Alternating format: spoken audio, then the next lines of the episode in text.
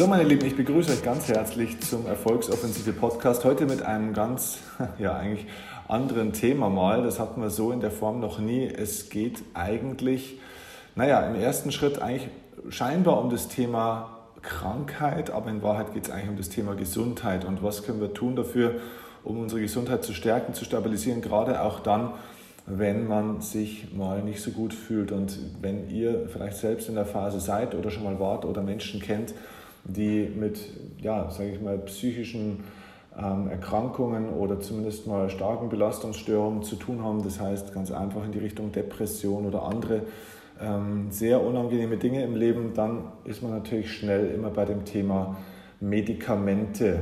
Da gibt es verschiedene Kategorien von Medikamenten. Eines, das natürlich auch immer durch die Gegend geistert, ist das Thema Antidepressiva.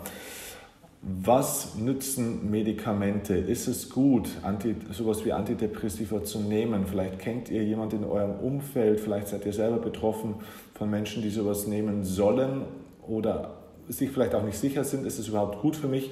Und zu dem Thema, weil ich einfach über die letzten Jahre gemerkt habe, dass es so viele Menschen auch betrifft, habe ich mir heute einen Experten eingeladen zu dem Interview, der aus seiner ja, Erfahrung und aus seiner Arbeit hier einen sehr klaren Blick mal geben kann. Sein Name ist Dr. Michael Hengartner und der ist promovierter Psychologe, forscht ähm, an der Züricher Hochschule für angewandte Wissenschaften, ist dort also wissenschaftlicher Mitarbeiter und ist einer der Top-Experten mit Sicherheit im ganzen deutschsprachigen Raum in diesem ganzen Bereich ähm, Sozialpsychiatrie, Psycholo äh, Psychopathologie, ähm, ist Expertin im Bereich Persönlichkeitsstörungen und Persönlichkeitspsychologie und eben auch Psychosomatik und hat dieses Thema auch sehr stark erforscht. Ähm, was sind die Wirkungsweise zum Beispiel von Antidepressiva? Was ist da gut, was ist da nicht gut? Und deswegen ist es super, dass er heute da ist und uns mehr Einblick gibt in das ganze Thema. Wie gesagt, ähm, das möchte ich gleich vorausschicken. Es geht nicht darum, ähm, heute irgendjemand ähm, zu nahe zu treten oder irgendein Bashing gegen irgendwas oder irgendjemand zu betreiben. Wir werden das sehr, sehr neutral machen, ähm, denn es geht einfach um eine wirklich möglichst objektive Betrachtung der Fakten, die da sind und nicht irgendeine Meinung ähm, hier kundzutun und irgendwie Menschen in irgendeine Richtung zu manipulieren.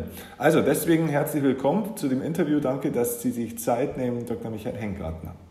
Ja, vielen Dank, Herr Kirchner, vielen Dank für diese Einladung und diesen, Sie schmeicheln mir. Ja, ja, doch, doch. Ein also, Top-Experte. Ja. ja, doch, sind Sie schon, weil ähm, seit wann sind Sie jetzt ähm, in dem Bereich tätig? Sie sind ja, glaube ich, seit dem Jahr 2009 schon als wissenschaftlicher Mitarbeiter da in der Uniklinik in Zürich aktiv gewesen, ne? Ja, ungefähr, ja, genau. Also inzwischen sind es rund zehn Jahre, fünf davon ganz grob an der Psychiatrischen Universitätsklinik und jetzt seit fünf Jahren an der Zürcher Hochschule für angewandte Wissenschaften. Ja, so ungefähr zehn Jahre in dieser Forschung tätig. Ja. Okay, äh, das heißt, was genau äh, erforschen Sie? Was ist so der Schwerpunkt Ihrer Tätigkeit? Ja, ganz grob würde ich mich bezeichnen so als ähm, oder mein Forschungsgebiet, das psychiatrische Epidemiologie. Dabei äh, geht es herauszufinden, wie häufig sind psychische Störungen, wen befallen sie eher, äh, wie, wie verlaufen solche Störungen oder eben auch wie heterogen oder wie verschieden können sich diese manifestieren, äh, was sind mögliche Risikofaktoren. Und ähm, das geht dann auch in die Interventionsforschung rein, äh, was hilft, was weniger und ähm, was kann man sich erwarten von einer Behandlung. Und zusätzlich interessiere mich halt auch ganz grob noch, ähm, ähm, also im weiteren Sinne für Psychopathologie allgemein und eben auch Persönlichkeitspsychologie, solche Themen. Also eigentlich sehr breit gestreut. Ja. ja. Also das heißt, in Ihrer Arbeit geht es auch tatsächlich eben nicht nur um äh, Krankheitsbilder, sondern eben auch wirklich um Gesundheit ein Stück weit. Ne? Also das heißt, wie, wie kommt man denn auch am besten wieder auf diesen, auf diesen guten Weg? Äh, äh, und da geht es, glaube ich, auch nicht nur um Medikamente, oder? Nein, auf keinen Fall. Nee, da geht es um ganz viele Sachen. Also eigentlich so situiere ich mich so im Public Health, wie man das jetzt so heute mhm. nennt. Und da geht es allgemein, wie, wie, wie können wir Prävention betreiben. Also wie können wir sicherstellen, dass Menschen gesund bleiben? Was zählt? Was ist da wichtig hierfür? Und wenn sich dann eben gewisse psychischen Krisen ähm, herausbilden, wie, wie, wie, bringen wir Menschen wieder aus dieser Spirale heraus, aus diesen Problemen heraus und, und was sind so dann die Langzeitaussichten, die Perspektiven, die wir bieten können und, und was ist äh, was sind die möglichen Interventionen und ähm, mit welchen wir hier ähm, gewisse Verbesserung erzielen können. Okay, super. Ähm, da gleich mal die Frage, ähm, ist es aus Ihrer Erfahrung heraus oder auch aus der Erfahrung der Wissenschaft, ist es denn theoretisch für jeden Menschen eigentlich möglich, äh, in eine schwere psychische Krise zu kommen? Also das heißt eine Depression ähm, und so weiter und so fort. Weil manchmal sagt man ja so landläufig, naja, das kann, äh, mir kann das nicht passieren. Äh, ist es so, dass es da eher Typen gibt? Also klar gibt es natürlich eher Typen, die sind wahrscheinlich eher dafür veranlagt und manche weniger, aber gibt es grundsätzlich eine Art von Mensch oder eine Art Indikator, wo man sagt, na, die werden das und das eher nicht bekommen? Also grundsätzlich kann jeder Mensch depressiv werden, weil ähm, das, das liegt auch im, im, in der Art und Weise des Menschen, weil wir, sehr, wir sind sehr soziale Wesen, ähm, so wie wir Glück und Freude empfinden können, empfinden wir, und das ist ganz normal, halt eben auch Traurigkeit oder, oder andere äh, Niedergeschlagenheit, das ist auch ein Bestandteil des Lebens. Das, äh, nehmen wir Verlust oder eben Niederlagen. Ähm, Unterforderung, Überforderung. Das sind ganz normale Aspekte des menschlichen Lebens und deswegen ist eigentlich niemand davor gefeit, nicht selbst einmal ähm, also äh, in eine solche psychische Krise ähm, hineinzugeraten. Mhm. Natürlich gibt es dann Personen, wo wir sagen, die sind vielleicht etwas anfälliger oder eben sogenannte Risikofaktoren, aber wirklich, und dann gibt es auch wiederum Faktoren, welche vielleicht eher ähm, einen Einfluss darauf haben, wie schnell kommt man wieder aus einer solchen Krise heraus. Eben wer hat zum Beispiel Ressourcen oder auch Unterstützung, das ist sehr wichtig auch. Ähm, aber es kann jemand, es kann je, jeden treffen. Das ist schon so. Mhm, okay. Ähm, Gibt es da bestimmte Indikatoren, wo man sagt, das ist eher ein Mensch, der tendenziell eher dann in eine Depression äh, rutschen kann oder Menschen, die dann eher in einen Burnout rutschen? Das Thema Burnout steht ja auch über allem, auch in letzter Zeit natürlich immer mehr, weil ich ja glaube, dass die, die Anzahl der Burnout-Erkrankungen äh, ja scheinbar massiv nach wie vor zunimmt, glaube ich. Und vielleicht auch an der Stelle gleich die Anschlussfrage, wo ist denn eigentlich der Unterschied zwischen einer Depression und einem Burnout? Ja, ähm, denke, ich beginne gleich bei der letzten Frage. Ähm, die, diese Unterscheidung ist sehr, sehr abstrakt, also konzeptuelle Unterscheidung. Eigentlich ist ein Burnout, das ist eigentlich wie ein Modewort für eine, eine arbeitsbedingte depressive Episode eigentlich. Okay. Mhm. Also eigentlich ist es eine depressive Reaktion, von welcher man sagt, dass sie halt eben gezielt durch das berufliche Umfeld oder die Arbeitsbelastung entstanden ist, aber unterscheidet sich im Grunde nicht von einer depressiven Episode an sich, also wenn man mal die verschiedenen Ursachen außer Acht lässt. Also ich würde da, die Überschneidung und Überlappung ist sehr, sehr groß und ich weiß auch, gewisse Experten würden mir da jetzt widersprechen. Das ist, ist ein, ein heiß debattiertes Thema, ob jetzt Burnout selbst eine unabhängige Störung ist. Ähm, als Diagnose selbst äh, existiert es ja eigentlich nicht, das mhm. muss man wissen. Ähm, und deswegen, äh, es ist wie eine Zusatzklassifikation, aber eigentlich würde man in solchen Fall eher eine depressive Episode diagnostizieren oder eine Anpassungsstörung, jetzt je nachdem. Ähm, aber ja, es ist schwieriger auseinanderzuhalten. Und ähm, wenn es gewissen Leuten hilft oder sie das Gefühl haben, sie, sie, sie empfinden das als weniger stigmatisierend oder ja. das Burnout, ja. die Bezeichnung Burnout als, als Depression, weil viele legen halt äh, interpretieren eine Depression eher so als Schwäche, was natürlich völlig unangebracht ist, aber leider ist das halt immer noch so ein, ein Stigma, welches die, die, die Gesellschaft halt gewissen Betroffenen anheftet. Und bei Burnout ist man eher ja dann das Opfer oder da ist das Arbeitsumfeld, das sehr toxisch ist und, und pathogen und, und, aber eigentlich ist es eben auch beim, bei der Depression ist es oft, sehr oft sind es äußere Auslöser. Also ich, ich persönlich würde da jetzt nicht zwingend eine Unterscheidung machen. Ja, ja ich habe den Eindruck, manchmal ist der Burnout heutzutage schon fast ein Statussymbol für den einen oder anderen. Es wird auch so ein bisschen belächelt manchmal noch.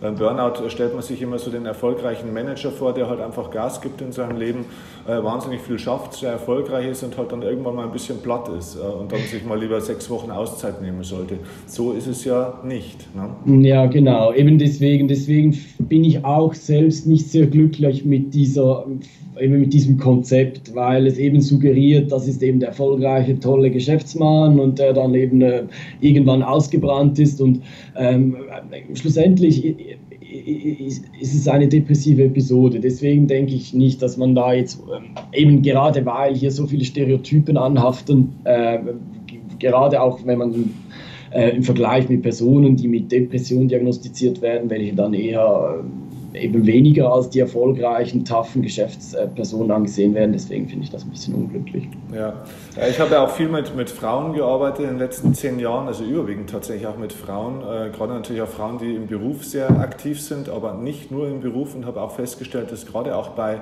zum Beispiel nur nebenberuflich oder manchmal auch gar nicht äh, schwerpunktmäßig beruflich tätigen Frauen die aber zu Hause einen Riesenjob machen mit den zwei Kindern und der Schwiegermutter und äh, der Freundin und dem ganzen Haushalt und den Problemen, die der Mann auch so mitbringt und dem Hausbau und so weiter, dass die auch teilweise natürlich genauso in ein Burnout-ähnliches ähm, Thema rutschen können, einfach weil die ja, im wahrsten Sinne des Wortes ausgebrannt sind, weil sie entweder die Partnerschaft, die Beziehung nicht mehr erfüllt, weil sie einfach von A nach B hetzen in ihrem privaten Leben und einfach alles nicht mehr ähm, so richtig in den Griff kriegen. Ne? Also ich denke, es ist wirklich, es kommt von, von vielen verschiedenen Seiten. Genau, ja, ja, es ist es, genau. Es ist darum eben, es ist sehr unspezifisch, weil woher schlussendlich diese, dieser äh, Stress steht ja nicht am Ursprung, aber woher jetzt dieser Stress kommt, ob das jetzt die Arbeitsbelastung ist oder eben diese äh, familiäre Belastung, äh, die, die, diese verschiedenen Rollen und, und diese zahlreichen Aufgaben und diese Verantwortung, ähm, eben deswegen ist es auch nicht sehr präzise eine Unterscheidung zu machen, weil auch bei Personen, wo man klassisch sagt, das ist ein Burnout, ist es oftmals eine, eine Kombination von Faktoren, die zusammenkommen. Oder dann sind, sind es oftmals eben auch äh, Probleme im persönlichen Umfeld, welche sich dann auftun. Oder gerade wenn jetzt jemand nur noch im Büro sitzt und arbeitet von morgen bis spät, der vernachlässigt die Familie und, und dann gibt es Probleme unter Umständen mit Frau oder Mann, je nachdem. Oder? Und ähm, eben deswegen ist es dann eigentlich eher etwas willkürlich zu sagen, ja, bei dir ist der Auslöser jetzt der Beruf und bei dir ist es nicht der Beruf, deswegen nennen wir das eine Depression und das andere nennen wir Burnout. Schlussendlich ist es eine Überbelastung, es ist, es ist eine Stressreaktion, es ist ähm, eben diese ganzen Prozesse, die wir eben auch bei der Depression sehen, das sind die gleichen Risikofaktoren, es ist sehr, sehr, eben die Überlappung ist extrem groß. Mhm, okay. Ähm, ich habe mal vor Jahren, ist das schon her, mal einen Satz gehört, der war von einem ja, Kollegen, der hat diesen Satz gesagt, also auch, ist aber ein Psychologe und der hat gesagt, äh, wenn man die Ursache für Burnout auf den Punkt bringen will, mal ganz einfach reduziert auf den Punkt bringen will, dann äh, passiert sowas den Menschen, die zu lange die Eigenverantwortung für sich selbst, also für die eigenen Bedürfnisse abgegeben haben. Würden Sie das in gewisser Weise auch unterschreiben? Ähm, ja, also ist sicher zu einem gewissen Grad zutreffend. Ja. Tendenziell hüte ich mich davor, ganz spezifische Ursachen ähm, geltend zu machen, weil einfach, äh, das lehrt uns einfach die Erfahrung, die, die, die, äh, die, die auslösenden Faktoren ähm, die sind sehr, sehr vielfältig und da müssen immer ganz viele Sachen zusammenkommen. Also ich glaube nicht, dass ein Faktor für sich ein Störungsbild vollständig erklären kann, aber das ist sicher ein sehr wesentlicher Aspekt, doch da, da bin ich vollkommen einverstanden. Okay. Ja gut, dann sind wir ja da beim, beim wichtigen Punkt, weil ich glaube, wenn man den Faktor Eigenverantwortung im Griff hätte, das ist jetzt zumindest nur meine Erfahrung aus dem Coaching-Bereich, ähm, dann glaube ich, hat man schon eine maximal starke, zumindest mal präventive Maßnahme gegen den, die meisten oder gegen zumindest viele ähm, Belastungssyndrome, wo eben Burnout ja auch reinspielt.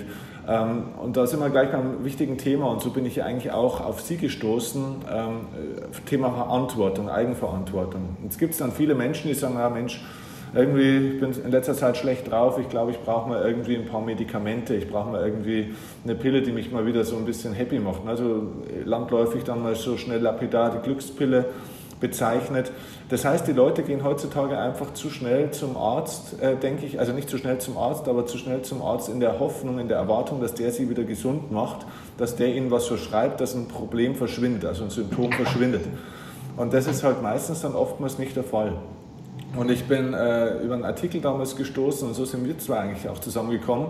Da, da ging es um Antidepressiva und die, die Überschrift dieses Artikels war, größtenteils nutzlos und potenziell schädlich. So ist diese Überschrift. Und dann habe ich mir gedacht, das ist ja mal interessant und habe das gelesen und war da schon sehr, sehr überrascht, ähm, wie, wie klar Sie das auch zum Ausdruck bringen, dass, dass zumindest in, in Teilbereichen, ne, man kann das ja nicht verallgemeinern, aber mhm. dass es in Teilbereichen schon so ist, dass ähm, das, was die Leute da so teilweise verschrieben kriegen ähm, oder auch teilweise zu sich nehmen, eben nicht nur manchmal keine Wirkung erzielt, sondern manchmal sogar wirklich aktiv Schaden anrichtet. Ja, unter Umständen, genau. Also der Titel ist natürlich sehr reißerisch, aber wie das halt so ist bei Interviews, da braucht man natürlich einen Aufhänger. da ist dann die sehr zurückhaltend formulierte wissenschaftliche, äh, diplomatische äh, Überschrift wird dann halt ähm, nicht bevorzugt. Ja, aber äh, genau, also wenn, wenn man das jetzt mal ein bisschen ähm, ganz, ganz vereinfacht und lapidar ausdrückt, dann geht es ungefähr auf kann man das ungefähr so umschreiben. Wobei, da muss man dann natürlich schon, würde ich gern, gern, gern präzisieren, was damit gemeint ist. Ja. Okay, ja, also was, was sind denn die Erfahrungen mit den Antidepressiva mal vereinfacht ausgedrückt? Äh, das ist jetzt schon sehr ähm, breit. Also mit Erfahrung meinen Sie jetzt individuelle Erfahrung von Patienten oder die wissenschaftliche Erfahrung, die, die wissenschaftliche Perspektive? Weil das sind zum Teil zwei ganz unterschiedliche Sachen. Na, ich, mich würde mal Ihre persönliche, äh, weil die Wissenschaft ist ja auch meistens so der letzte Stand des Irrtums, sage ich jetzt mal. Also von dem ja. ähm, die Wissenschaft widerlegt ja gerne morgen mal das, was sie heute noch für richtig gefunden hat, weil es einfach neue Erkenntnisse gibt. Mich würde Ihre persönliche Erfahrung als, als Mensch, als Experte in dem Bereich interessieren. Was halten Sie von dem Thema? Ja, also eben wie gesagt, das Thema ist sehr kontrovers und, und ich bin, ich bin ja eigentlich ursprünglich, ich hatte mir nie äh, zum Ziel gesetzt, so Mensch, Michael, jetzt schaust du dir mal diese Antidepressiva an, das ist doch ein großer Schwindel und überhaupt, sondern ich bin als Wissenschaftler auf diese Thematik aufmerksam geworden, weil ich mich eben auch sehr für Wissenschaftstheorie und Erkenntnislehre interessiere und spezifisch eben auch für Verzerrungen äh, in, der, in der Forschung, in der Wissenschaft, ähm, beispielsweise das selektive Publizieren von Arbeiten. Mhm. Und äh, habe mich sehr für diese Fragestellungen äh, interessiert, weil halt die Wissenschaft davon abhängig ist, der Erkenntnisgewinn äh, ist davon abhängig, dass wir eben alle Erkenntnisse publizieren, was nicht publik gemacht wird, wovon wir keine Kenntnisse haben, kann sozusagen äh, unser Wissen nicht erweitern oder unter Umständen eben auch äh, neu formulieren oder revidieren. Und bei den antidepressiva Studien ist es eben gerade so, dass ähm, viele, viele Studien nicht publiziert werden.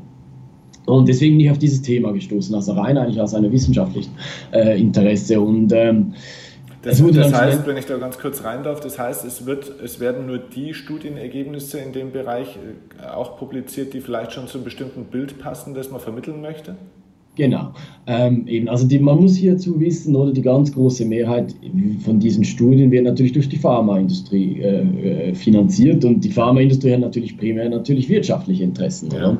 Gerade mit solchen Blockbuster-Medikamenten, das, das, das, das, generiert Milliardengewinne.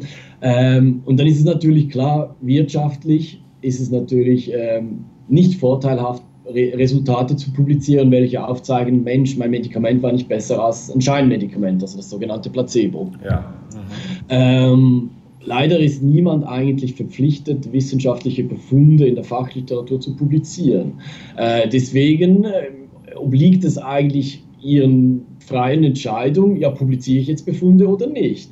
Und ähm, ja, wie man jetzt inzwischen weiß, ist es halt leider schon so, es werden einfach die wünschenswerten, also wir sprechen hier von positiven Studien im Sinne von positiv, dass eine Wirksamkeit nachgewiesen wurde. Im Vergleich zum Scheinmehr, also zum Placebo, ja. die werden alle publiziert. Und die Studien, wo kein Unterschied zum Placebo festgestellt wurde und jetzt halten Sie sich fest, das ist die Hälfte aller Studien, also alle, die Hälfte aller durchgeführten Studien sind negativ, also sprich, äh, es konnte kein Unterschied in der, Wir in der Wirksamkeit zwischen Medikament und Placebo festgestellt werden. Und die werden häufig eben gar nicht publiziert. Und wenn sie publiziert werden, und das ist das ganz perfide, dann werden die zum Teil so abgeändert und ich würde fast schon sagen verfälscht, dass sie letztlich als positiv publiziert wurden, obschon eigentlich kein Unterschied festgestellt wurde. Okay.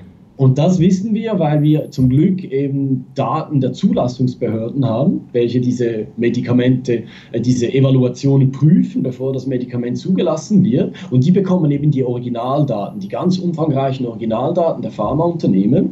Und die äh, ermitteln dann, war das Medikament wirksam oder nicht und kommen dann oftmals zum Schluss, nö, war nicht wirksam, war nicht besser als Placebo. Äh, und das weiß aber nur die Zulassungsbehörde. Das wird eigentlich nicht publik gemacht. Was dann das Pharmaunternehmen ähm, kann dann nochmal über die Daten gehen, kann ähm, an die, die, die, die Studienendpunkte verändern, kann gewisse Probanden ausschließen oder einschließen und dann plötzlich können sie positive Befunde publizieren, obwohl eigentlich die Zulassungsbehörde beschlossen hat, dass der Versuch negativ war. Ja, ähm, das ist ein guter Punkt. Ähm, ähm, jetzt, jetzt, würde ich mal sagen, jetzt ist man natürlich schnell wieder auch bei der Hand, dass man sagt, naja, die bösen Pharmafirmen, das ist ja auch wirklich eine Sauerei und so weiter. Okay, gut, ähm, da kann man über Werte und äh, Ethik und so weiter jetzt schon sprechen. Auf der anderen Seite sage ich natürlich auch, ähm, also ich bin selber auch viel in der Pharmaindustrie auch äh, tätig. Äh, da passieren erstens mal passieren natürlich auch viele gute Dinge in der Pharmaindustrie. Nee, auf jeden Fall. Und, ja. und ich glaube auch, ähm, dass ähm, hier der Fehler oder das, der, der Kern des Problems eigentlich ganz woanders liegt, und zwar, glaube ich, in der Gesetzgebung aus meiner Sicht, weil ich meine, wenn ich das jetzt mal als, als Unternehmer, aus Unternehmersicht sehe, wenn ich ein Unternehmen habe, und das ist bei mir beim Unternehmen auch so, ich habe 600 Leute im Seminar von mir und danach erzählen mir 30 Leute von ihrer unglaublich lebensverändernden Geschichte. Natürlich nehme ich die Geschichte von diesen 30 Menschen und stelle die vorne auf meine Webseite und sage, mhm. schau mal, was die Tolles geschafft haben. Und wenn von den anderen erfahre ich vielleicht gar nichts, beziehungsweise wenn ich was erfahre, als Unternehmen habe ich natürlich schon die Absicht, auch meine Erfolge zu verkaufen und nicht meine Misserfolge. Auf, allerdings ist es natürlich in dem Bereich von, von Krankheit und von Antidepressivum und so weiter, also wenn es um solche Themen geht, wäre es natürlich echt extrem wichtig, trotzdem neutral ähm, zu, ja, zu berichten, sage ich jetzt mal, was man aber vielleicht einem Wirtschaftsunternehmen, das eben spezielle Interessen hat, gar nicht abverlangen äh, kann unbedingt immer, außer wenn die Werte dort stimmen würden. Aber wäre es nicht einfach Aufgabe auch mal wieder der Gesetzgebung? Also ich sehe da einfach so den, den schwarzen Peter eher bei der Gesetzgebung, dass man sagt, erstens mal Forschung, wenn, wenn die Pharmaindustrie anfängt, Forschung selber zu machen für die Medikamente, die sie selber auch äh, verkaufen. Am Ende des Tages ist natürlich eigentlich da mal der Hund begraben, da geht es ja schon mal los. Genau, ja, das ist ein großes Problem. Das betrifft ja nicht nur die Pharmaindustrie, auch Forschende selbst. Äh, das ist ja ein grundsätzliches Problem, das haben wir auch in der Psychologie und da geht es jetzt gar nicht um das große Geld primär, mhm. dass man einfach die positiven Befunde publiziert. Also wenn man irgendwie ein Experiment durchgeführt hat und man hofft ganz innig, dass man ein bestimmtes Resultat findet und dann äh, klappt das einfach nicht in vier, fünf, sechs Durchläufen. Ja. Und beim siebten, vielleicht rein durch Zufall, findet man das erwünschte Ergebnis und dann wird einfach nur das publiziert und die anderen fünf, sechs Versuche werden niemals erwähnt. Oder? Also das ist ein grundsätzliches Problem. Das, ja, wir haben, das ist genau, also man sollte hier nicht einseitig einfach nur die Pharmaindustrie äh, natürlich ähm, da äh, äh, mit diesen Problemen belasten, sondern das ist grundsätzlich ein Problem, wie Forschung funktioniert, dass man da wirklich sehr selektiv auswählt. Also das gibt es auch in allen anderen Bereichen, das ja. ist völlig klar. Das ist ein universelles Problem und ja, wie Sie korrekt sagen, also eigentlich müsste man hier gesetzlich vorgehen. Es gibt inzwischen schon auch Bestimmungen, eben gerade Medikamentenstudien, die müssen registriert werden auf öffentlich zugänglichen ähm, Internetseiten und äh, innerhalb eines Jahres nach Abschluss der Studie sollten dort auch die Resultate publiziert werden. Also das, das sind jetzt eigentlich Bestimmungen, nur wird das eigentlich selten eingehalten. Also die meisten Befunde werden immer noch nicht publiziert und äh, es, äh, die, die, zulässt, die zuständigen Behörden, äh, eben wie zum Beispiel die amerikanische Arzneimittelbehörde FDA, ähm, die, die, die wird dann auch, auch nicht aktiv. Also die, die spricht dann auch keine Strafen aus oder Sanktionen, sondern man hat zwar ein Gesetz erlassen, aber es wird eigentlich permanent missachtet und niemand haltet es eigentlich ein. Und das ist ein bisschen das Problem, dass wir eigentlich jetzt schon gewisse Gesetze haben, aber naja, mhm. es werden auch viele Hintertürchen geboten, äh, wie man das vielleicht umgehen kann oder eben dann wird das einfach nicht publiziert und mhm. keiner, keiner fragt nach. Okay.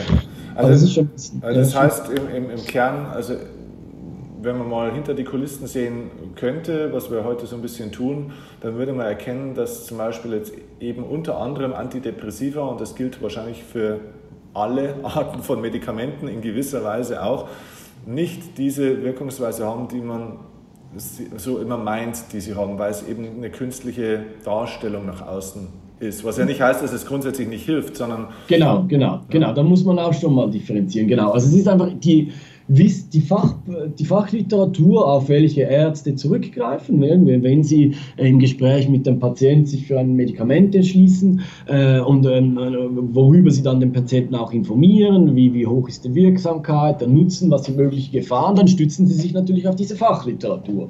Und die ist halt systematisch verzerrt. Also die Fachliteratur in der publizierten Studien ist die Wirksamkeit natürlich viel größer als in den nicht publizierten. Eben gerade aus diesem Grund werden ja ein, ein, die, die einen Studien publiziert und die anderen nicht. Oder deswegen hat man hier natürlich ein bisschen eine, eine falsche Sicht der Dinge. Ja, okay.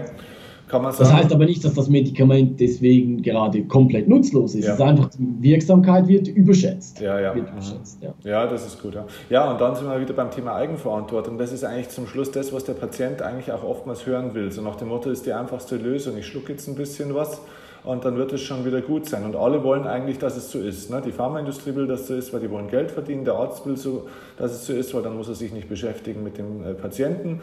Und der Patient will auch, dass es so ist, weil dann muss er sein Leben nicht verändern. Ja, sage ich jetzt mal so ganz frech. Provokativ, also deswegen habe ich gleich schon ein bisschen mit, mit Vorbehalt diese, diese, eben das mit der Selbstverantwortung. Mh, hm, eben, es mag, ich, ich sage, es ist ein Teilaspekt, aber ich würde jetzt nicht sagen, dass, das würde ja suggerieren, jeder ist na, wie selbstverantwortlich und wenn du eine Depression entwickelst, dann hast du dich selbst vernachlässigt, so in diesem Sinne. Und das denke ich nicht. Wir haben nicht die Kontrolle über alles. Ich mhm. meine, es gibt einfach Lebensereignisse, das ganz schwere Verlust erleben, Traumas und die sind, da, da kommt der Mensch einfach aufgrund seiner äh, psychobiologischen Voraussetzungen einfach an seine Grenzen. Es gibt ein, eine, ein, ein Maß an Belastung oder gerade auch bei chronischen Stressoren, die, denen wir irgendwann äh, nicht mehr gewachsen sind. Und, und dann können solche Probleme entstehen. Ich würde jetzt nicht sagen, da, dass da jeder rechtzeitig das hätte verhindern können, wenn er eben Verantwortung übernommen hätte, weil gewisse Sachen sind eigentlich außerhalb unseres Einflussbereichs. Aber natürlich gibt es, und da, und, und da bin ich vollkommen mit Ihnen einig, es gibt gewisse Fälle, da wären andere Interventionen bei, meines Erachtens sicher wirksamer oder wahrscheinlich, also oder zuerst zu prüfen, eben vielleicht einen Wandel der Lebensumstände, eben vielleicht auf äh, mehr gesunde Ernährung achten, äh, auf Sport, äh, dass man sich mehr bewegt, ähm, ein aktiveres Leben pflegt. Und, und, das sind gewisse Faktoren, die kann man durchaus kontrollieren. Und, und bei gewissen, ähm, eben wie gesagt, Depression ist das sehr vielfältig, sehr, das sind eigentlich ganz viele verschiedene Erkrankungen mit ganz vielen verschiedenen Ursachen, aber über gewisse Sachen haben wir durchaus gewisse Kontrolle. Sei es jetzt darum, eine Arbeitsstelle zu kündigen, weil die einen einfach äh, unglücklich macht. Oder da könnte man ja auch selbst aktiv werden. Ja. Aber, nicht, aber nichtsdestotrotz kann man, selbst wenn man alles Mögliche versucht, heißt es noch lange nicht, dass man deswegen einfach gesund bleibt. Also da muss man schon differenzieren.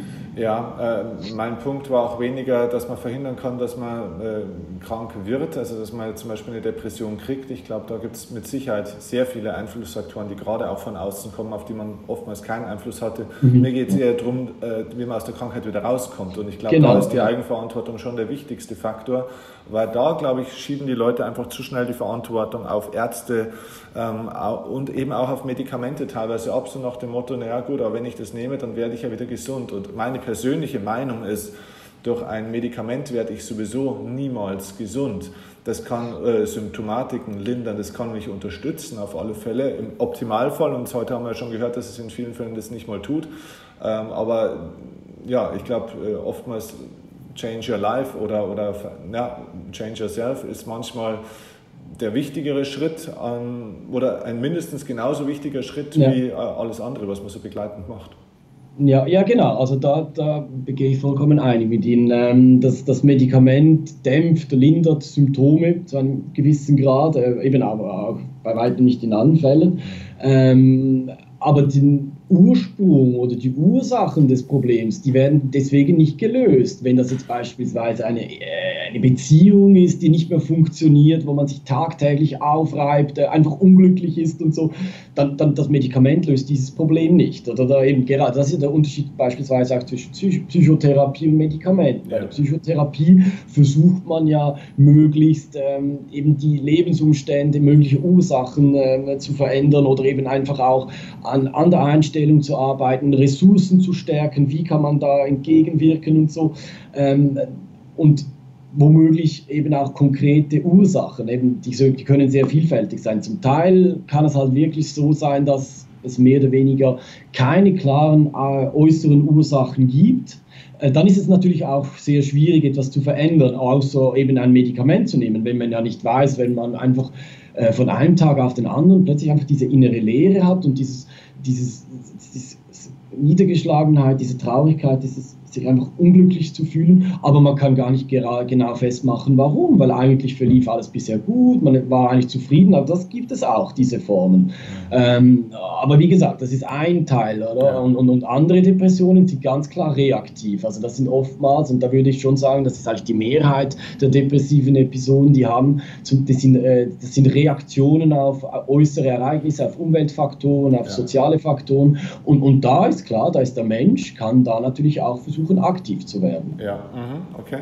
Ähm, auch da nochmal zu dem Thema Antidepressiva und Medikamente generell auch mal ähm, zurück. Ähm, was sind denn so die, die Gefahren, wenn Menschen langfristig jetzt ähm, diese Medikamente nehmen? Was weiß man da aus der Wissenschaft? Äh, Stichwort Entzugserscheinungen, äh, Spätschäden und so weiter. Ich glaube, das ist ja auch etwas, was ja nicht nur die positive Wirkungsweise wird ja teilweise verschwiegen durch die Studien, sondern auch die, ja, manchmal eben Langzeitschäden, die dort entstehen, ähm, die wird ja auch teilweise verschwiegen, oder?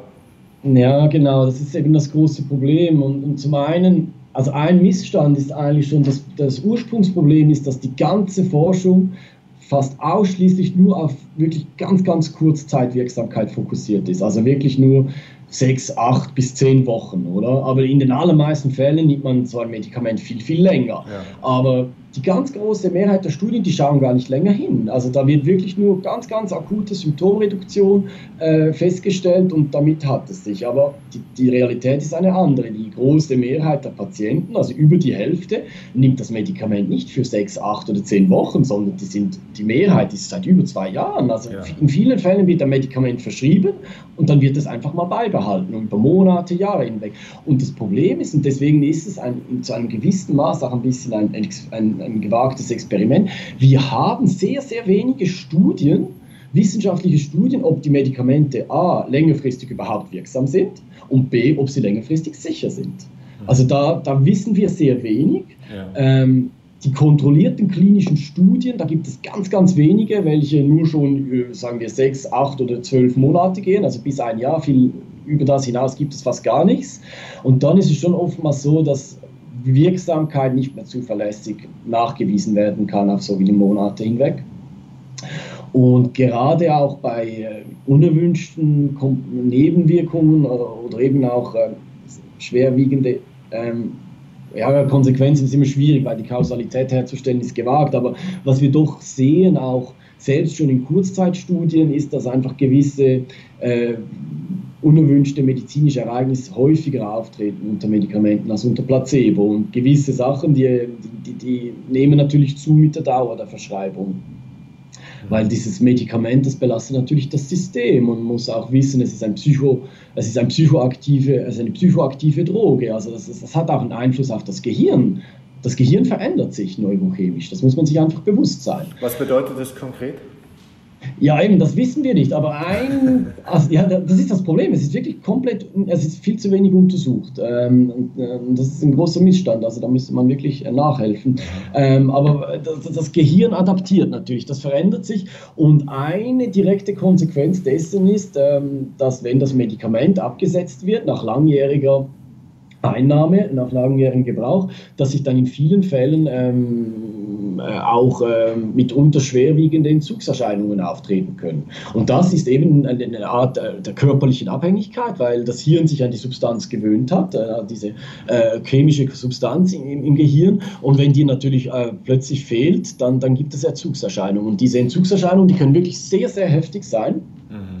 Und die einen eigentlich oftmals den psychischen Problemen, welche am Ursprung der, der Verschreibung standen. Also das, das, das, das kann über Panikattacken bis, bis zu Schlafproblemen, aber auch mehr körperliche Sachen, Schwindel, Übelkeit, so elektroschockartige Zustände, Schwindel, also ganz, ganz vielfältig und das, das kann sehr, sehr, sehr stark beeinträchtigend sein und leider wird dann halt oftmals wird das falsch interpretiert, also eben nicht als eine Entzugserscheinung, sondern oh, äh, das ist jetzt wieder eine Form einer psychosomatischen Störung und dann werden gleich wieder mehr Medikamente. Ja, ja. Genau, Medikament weiter oder dann eben noch mehr Medikamente und noch höher dosiert. Und durch das verstärkt sich das Problem natürlich dann längerfristig. Mhm.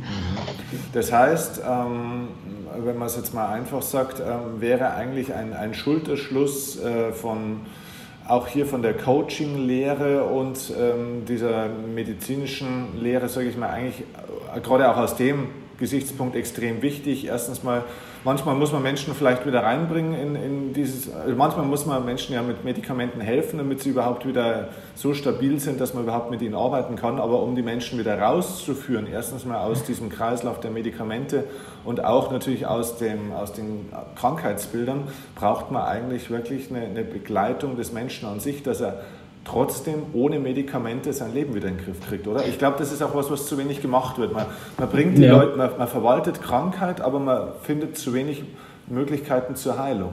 Ja, das ist, das ist durchaus so. Man muss auch sehen, wo die große Mehrheit der Antidepressiva verschrieben werden. Das wird bei den Hausärzten verschrieben. Und ich will hier überhaupt nicht die Hauser, äh, die, den Hausärzten gewisse Fehler unterstellen, weil ähm, viele Patienten fordern natürlich auch direkt Medikamente. Also es ist ja auch ein ja. gesellschaftliches Phänomen, welches ja. Sie auch schon angesprochen haben, dass man einfach oftmals die schnelle medikamentöse Lösung sucht, anstatt versuchen, eben selbst aktiv zu werden, äh, ohne das jetzt wertend äh, natürlich zu betrachten. In vielen Fällen kann man selbst auch nicht aktiv werden, dann braucht es wirklich vielleicht auch ähm, solche medikamentöse Unterstützung. Aber die Hausärzte selbst können ja nicht viel anderes machen, als einfach ein Medikament zu verschreiben. Die haben auch die Kompetenzen und natürlich die Zeit nicht, eine Person eingehend zu begleiten. Oder da, dann braucht es natürlich, müsste es zwingend weitere Unterstützung, eben das mag Coaching, psychotherapeutisch.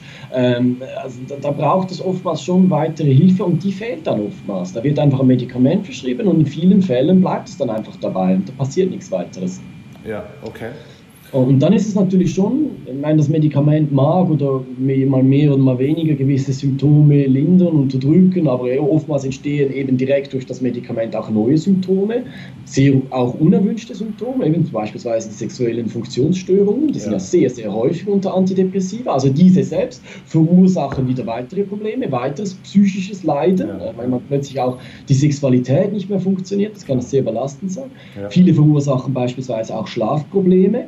Also man muss das sehr differenziert betrachten. Es ist äh, nicht einfach so eine Lösung, das Medikament lindert mal alle Symptome, sondern es mag gewisse Symptome lindern, aber es entstehen auch andere. Und äh, deswegen muss man da sehr sorgfältig evaluieren, ob Kosten-Nutzen im Verhältnis stehen, oder? Mhm.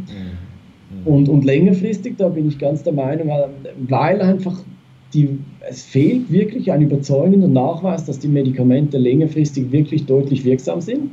Und es häufen sich wirklich eben auch die Befunde, dass schwerwiegende Gesundheitsrisiken entstehen können. Eben beispielsweise massive Gewichtszunahme, das ist auch leider eine eine Komplikation der längerfristigen Einnahme äh, und auch andere kardiovaskuläre Risiken äh, und und und. Also ich will hier überhaupt keine Panik schüren, deswegen. Ja, aber man ja. muss die Dinge beim Namen nennen, das ist so. Ja, mhm. aber es, ich will jetzt da nicht zu sehr ins Detail gehen, aber es gibt doch, und das ist zum Glück sind das eher seltene Ereignisse, aber wir sehen einfach in vielen Studien, vor allem längere epidemiologische Studien, wie gesagt, Kausalität können wir hier nicht sicher nachweisen, aber wir sehen, es gibt einen Zusammenhang und, äh, und das ist besorgniserregend. Und da müssen wir wirklich genau hinschauen, wenn es wirklich so ist, dass das von den Medikamenten verursacht wird, dann muss man hier ähm, aktiv werden. Da muss man wirklich versuchen, Langzeitverschreibungen möglichst zu reduzieren. Mhm. Ja, sehr interessant, gut.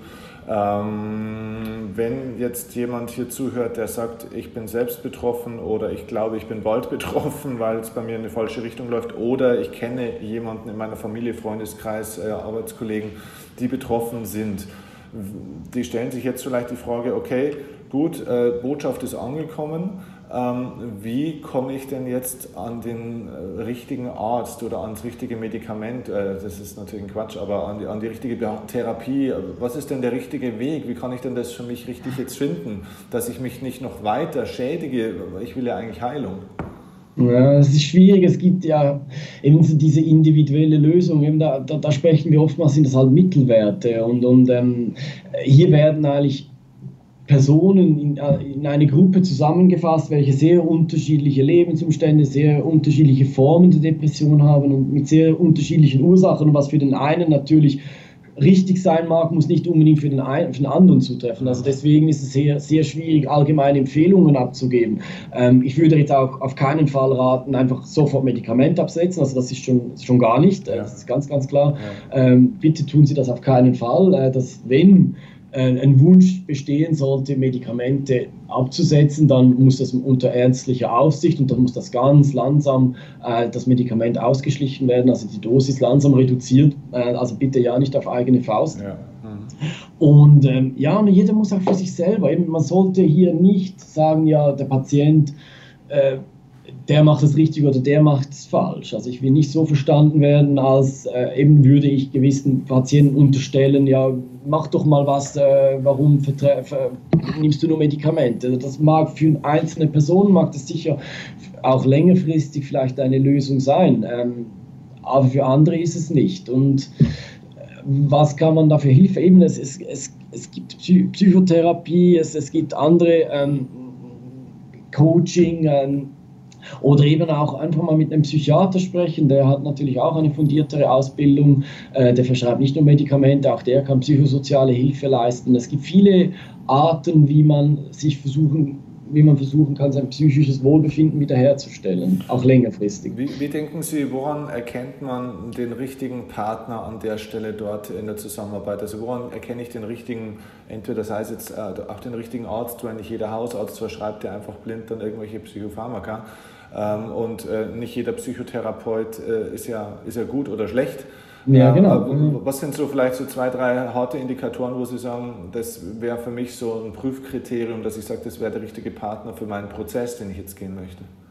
Ja, das ist, das ist eben schwierig, weil das, jeder Mensch ist anders und jeder Mensch hat andere Bedürfnisse. Ich denke, was ich sicher ähm, unterstreichen kann, ist, die, die therapeutische Beziehung muss stimmen. Mhm. Und weil das ist der wichtigste therapeutische Effekt, den wir überhaupt haben. Also wenn längerfristig eine Besserung sich einstellen soll und das Ganze in die richtige Richtung gehen soll, dann muss sich der Patient bei diesem, ähm, ich wollte jetzt Arzt sagen, aber eben, das muss ja kein Arzt ja, sein, das kann ganz unterschiedlich sein, das Coaching oder ein Psychologe oder das kann ein Sozialarbeiter, was auch immer, mhm. ein Sporttherapeut auch beispielsweise.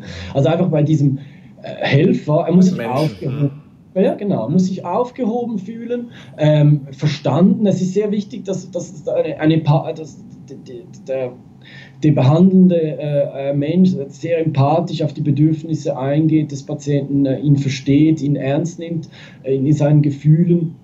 Und der Patient spürt das, oder? Wenn er sich aufgehoben fühlt. Und ich denke, das ist das Wichtigste, weil nur so äh, Patient und Behandler müssen zusammenarbeiten, müssen am gleichen Strick ziehen, müssen die, die, die gleiche Philosophie haben, das gleiche Ziel die, und, und, und, und das ist das Wichtigste. Und dieses Gefühl muss sich einstellen. Und ich denke, viele Patienten werden relativ schnell merken, diese, ich teile diese Vision, ich teile dieses, ähm, diese Therapiestrategie, ich habe das Gefühl, das stimmt für mich, das ist der richtige Ansatz, äh, ich, ich, fühle mich aufgehoben bei dieser Person, die versteht mich, die kann mir helfen. Und wenn sich dieses Gefühl nicht einstellt, dann müsste man sich einen anderen Betreuer suchen. Ja. Ja. Genau, also praktisch such dir den richtigen Menschen, mit dem du zusammenarbeitest, nicht unbedingt äh, die richtige Fachspezifikation, die da dahinter steht in Klammern. Genau, genau, das ist das Wichtigste, weil vieles, die, wirksam, die wirksamsten Faktoren, auch jetzt beispielsweise ganz, in, aber nicht nur innerhalb der Psychotherapie, das sehen wir auch in der Verschreibung der Medikamente, sind eigentlich, ist die Person, welche die Behandlung anbietet. Also wir wissen beispielsweise aus antidepressiva Studien, dass es, der spezifische Arzt der das Medikament oder eben das Placebo verschreibt, erklärt mehr Wirksamkeit als Medikament gegenüber Placebo. Also es ist wirklich entscheidend, nicht was wird verschrieben, ob jetzt Medikament oder eben unter Umständen nur ein Placebo, sondern wer. Wer verschreibt es? Äh, ist das eben eine Person, ist, ist, es eine empathische, ist es eine stützende Person, wo man sich aufgehoben fühlt? Und wenn das so stimmt, dann kommt es wie gar nicht so groß darauf an, was gemacht wird, sondern ähm, es muss einfach die richtige Person sein. Und in der Psychotherapie, da sprechen wir eben sozusagen von den allgemeinen Faktoren, eben diese empathische Beziehung diese, oder auch diese therapeutische Allianz. Und, und die erklärt viel, viel mehr an der Wirksamkeit als jetzt zum Beispiel die spezifischen Therapiekomponenten, wie das kognitive Umstrukturieren oder das Umdeuten und, und, und. Ähm, das ist eigentlich, erklärt sehr wenig an der Wirksamkeit. Es ist wirklich der Therapeut, ist das A und O und, und der muss stimmen. Sehr interessant, okay. Ähm, auch von der Ecke, das mal zu hören, äh, die Beziehung ist eigentlich das, was heilt am Ende des Tages. Genau, nein, das ist so. Und deswegen äh, muss es ja nicht unbedingt eben, wenn jemand Ressourcen hat, dann können das auch andere Formen der Beziehung sein. Das können, das können auch Freunde sein. Aber eben, wie gesagt, in gewissen Fällen ist das Umfeld oder eben es bestehen diese Ressourcen nicht oder das Umfeld ist überfordert, dann muss es natürlich ein, ein professioneller Helfer sein. Aber eben, wie gesagt, es gibt eben auch diese informelle Hilfe, also eben diese, die Beziehung. Und ähm, wie gesagt, jeder Mensch muss für sich selber spüren, wie kommt er am besten aus dieser Krise. Ähm, und es gibt auch Menschen, die kommen ganz alleine, ohne jetzt professionelle Hilfe, eben über Unterstützung, das mag ein Partner, eine Partnerin sein, über Freunde, äh, über eine neue Aufgabe, einen neuen Beruf, äh, ein neues Sportprogramm oder was auch immer. Es ist eben, wie gesagt, sehr, sehr unterschiedlich und es ist nicht einfach nur eine Therapie, die wirkt und die ist viel besser als alle anderen, sondern es ist wirklich für jede Person wieder ganz anders. Ja, ja. Ja, sehr interessant. Ja, das ist auch genau der Punkt, warum wir, also das ist jetzt unsere Erfahrung, wir sind jetzt in einem anderen Bereich unterwegs, aber trotzdem geht es ja oftmals um die Lösung von Lebensproblemen, wo, wo wir den Leuten auch immer wieder sagen, wenn ihr, also wir, wir verschenken ja sehr viel von unserem Wissen. Ne? Wir geben hier Podcasts raus mit viel Wissen jede Woche, wir geben YouTube-Videos raus, wir, wir, geben ja so viel raus und das ist alles auf der informativen Ebene gut. Man kann sich inspirieren lassen, ähm, man kann sich weiterbilden, alles klar. Aber wirklich Lebensveränderungen, stellen wir auch seit Jahren fest, passieren dann, wenn Menschen zu uns kommen, also in die Events kommen, in die Formate, weil wir da diesen Faktor haben, dass wir in Beziehung treten miteinander. Genau. Dann lernt man sich kennen. Und das ist das Feedback auch, das wir von allen Menschen kriegen, immer so, ja, euer Team, äh, diese Aufmerksamkeit, die Wertschätzung, wir fühlen uns da wohl, wir fühlen uns aufgehoben. Wir haben viele tolle andere Menschen kennengelernt, die auch auf dem Weg sind. Also dieses Kennenlernen von, von Menschen und die Veränderung des Umfelds, die ist halt so ein wichtiger Heilindikator einfach auch. Ne? Und, und ja, deswegen kann ich nur immer jedem äh, ermutigen, die richtigen Menschen, die richtigen Coaches, die richtigen Seminare, die richtigen Ärzte zu suchen, aber im Sinne eben immer auf die Persönlichkeit betrachtet ja, und nicht nur auf das, was hat er für eine Ausbildung, was hat er schon gemacht, vor wie vielen Leuten spricht er, wie lange ist er schon im Geschäft, wie viele Doktortitel hat er vielleicht auch.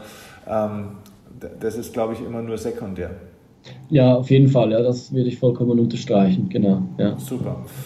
Dann sage ich vielen herzlichen Dank äh, mal für diesen echt tollen Einblick auch mal so hinter die Kulissen der, der wissenschaftlichen Studien.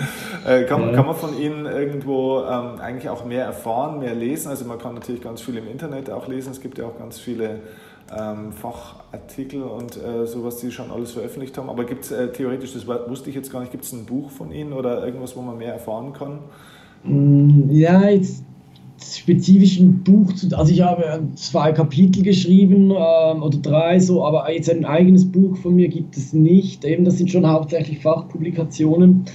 Ähm, ja, nein, eigentlich ähm, gibt es da nicht etwas konkret, das man jetzt zum Beispiel kaufen oder beziehen könnte ähm, von mir, jetzt so ein Buch beispielsweise. Das, okay, also das, das noch nicht. Das, ja, Nein, genau, ich wollte gerade sagen. Wenn ich mal die Zeit finde, werde ich vielleicht so etwas verfassen, aber äh, momentan zählt, ist halt wirklich noch im Vordergrund wirklich diese wissenschaftlichen Publikationen, die sind halt leider oftmals für nicht laiengerecht. Deswegen bin ich auch immer sehr froh, gerade eben über solche Gespräche äh, mit Experten wie Ihnen, wo das eben auch für das breitere Publikum zugänglich machen, weil Forschung ist oftmals sehr schwer verdaulich, schwer, schwer zu verstehen, zu interpretieren und deswegen braucht es diesen Transfer.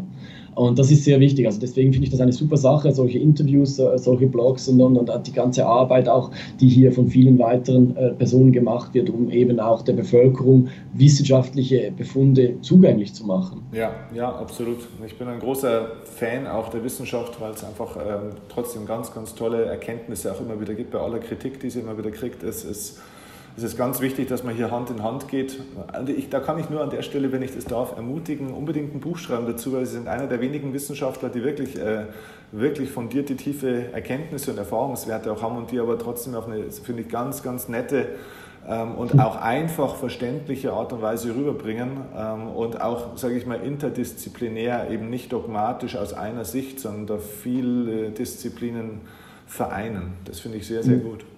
Ja, vielen Dank. Ja, das schätze ich sehr. Ja, also es ist sicher ein Projekt und ich, ähm, das steht bei mir irgendwo längerfristig auf der To-Do-Liste. Ähm, vielleicht, wenn dann meine, kleinen, meine Kinder etwas älter sind und ich privat vielleicht wieder ein bisschen mehr Freizeit habe, dann vielleicht werde ich dann dieses äh, große Projekt in, Anspruch, äh, in Angriff nehmen. Genau. Aber ich, ich, ich merke mir das und äh, ja, vielen Dank für das Komplimente. Auf alle Fälle. Wir werden dieses Interview von Ihnen, das ja diesen bisschen provokanten Titel hier äh, getragen hat, ähm, das werden wir unten in den Show Notes trotzdem mal verlinken, weil da sind trotzdem viele interessante Infos auch nochmal drin, die jetzt teilweise auch in dem Interview angesprochen worden sind und wo man nochmal ein bisschen tiefer reinlesen kann, wo es auch einige Querverlinkungen auch nochmal gibt zu dem, wo man dann weiter sich mhm. beschäftigen kann damit. Ja, gewiss. Ja. Ich sage vielen herzlichen Dank für die Zeit. Und ja, wünsche Ihnen viel Erfolg weiterhin bei der Arbeit. War ganz toll. Ja, vielen Dank. wünsche ich Ihnen auch und danke für das Gespräch. Ja, danke. Okay. Wiederhören. Ciao. Tag und Nacht, ganz egal wohin uns dieser Weg auch. Mit dir wage ich den ersten Schritt, nur mit dir komm ich an. Geh ich zu weit, dann gehst du mit, weil uns nichts heilt.